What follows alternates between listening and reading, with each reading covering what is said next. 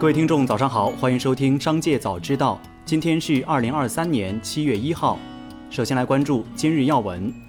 进入七月，一批新规将开始实施，涉及铁路出行、电动自行车头盔、消费者权益、低保标准等。一、国六 B 排放标准将全面实施。二、全国铁路实行新的列车运行图。三、电动自行车成员头盔实施强制性国家标准。四、对涉密单位实施网络攻击，明确为间谍行为。五、禁止经营者利用格式条款免除自身责任。六月三十号，携程集团宣布，七月一号起，凡入职满三年的携程员工，生孩子后每年可领取一万元生育补助，连续领取五年。携程预计，未来将有大约两万名新生儿能够领到这笔钱。携程集团董事长梁建章表示：“我一直建议给有孩子，尤其是多孩家庭发钱，从而降低家庭的生育成本，帮助更多年轻人完成生育一个或多个孩子的愿望。”再来关注企业动态，华为智选车业务正在建设有别于当前手机卖场的汽车销售门店，专门用于销售华为智选车生态联盟车型。包括目前已经在售的 ito 问界系列，以及规划中的奇瑞、江淮、极狐等合作车型。六月三十号，有消息称，小米印度正在进行大规模裁员。一位小米印度员工在接受媒体时透露，目前公司员工数量已经从一千四百人至一千五百人减少到约一千人。过去一周内，公司就解雇了约三十名员工，未来几个月可能会有更多人被裁。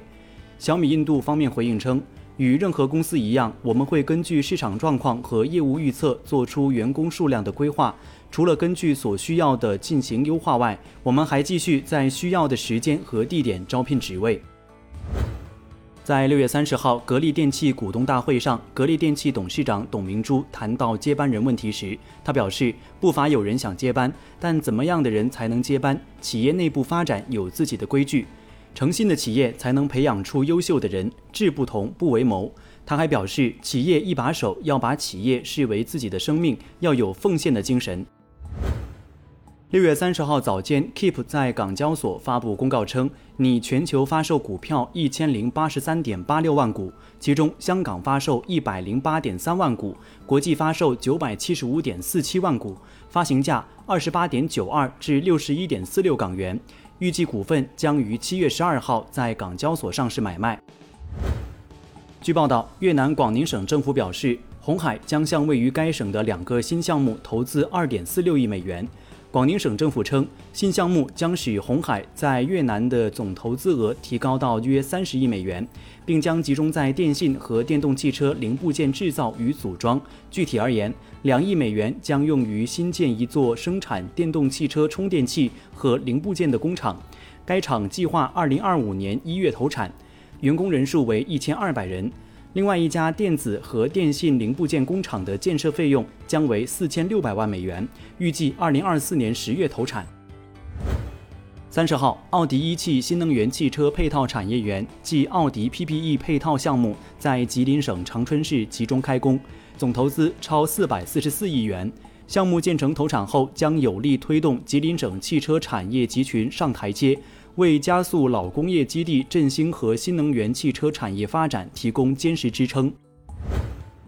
近日，舍得酒业联合盛优活共同推出冰淇淋产品，在盒马 App 上市，引发市场关注。同时，洋河股份、泸州老窖等酒企纷纷跨界进入冰淇淋赛道。此外，多个酒企跨界文旅行业，打造白酒加旅游 IP。业内人士表示。白酒产业从增量发展进入存量竞争时代，酒企通过文化引领、消费体验提升等跨界融合动作，扩大消费群体。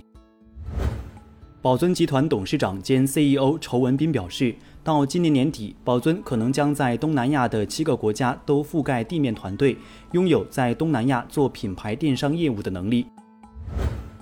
据亚马逊此前消息，六月三十号，Kindle 电子书正式结束了在中国的运营。早在一年前，亚马逊就已经宣布将于二零二三年六月三十号起在中国停止 Kindle 电子书店的运营。此后，用户将无法再购买新的电子书。对于已经购买的电子书，用户可以在二零二四年六月三十号之前下载，并且可以在此后继续阅读。再来关注产业新闻。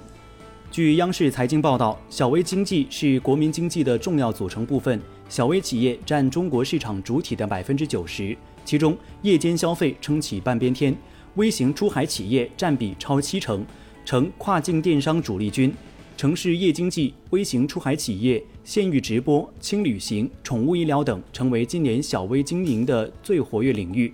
商家数量与成交额实现双增长，增势亮点引网友热议。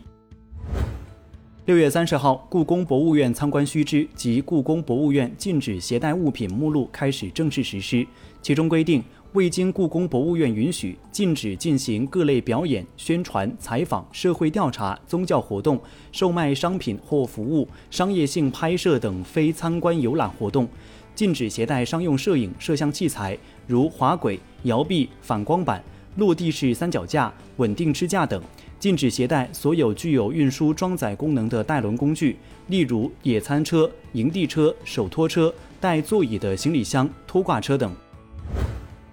在贸促会月度发布会上，新闻发言人杨帆介绍，今年上半年我国出国参展办展快速恢复。截至二零二三年六月底，中国贸促会已完成二零二三年度三批次，共七十五个组展单位赴五十七个国家和地区实施出国展览项目计划批复一千一百三十七项，计划展出面积六十九点六万平方米。从区域看，亚洲地区仍是我国出国参办展的主要市场，单独办展项目一半以上集中在亚洲地区。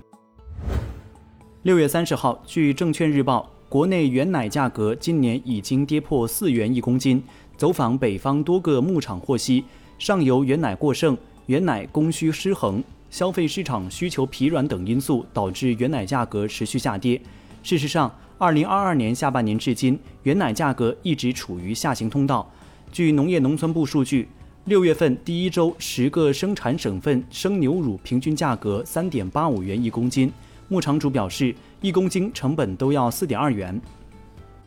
以上就是本期《商界早知道》全部内容，感谢收听，下次再见。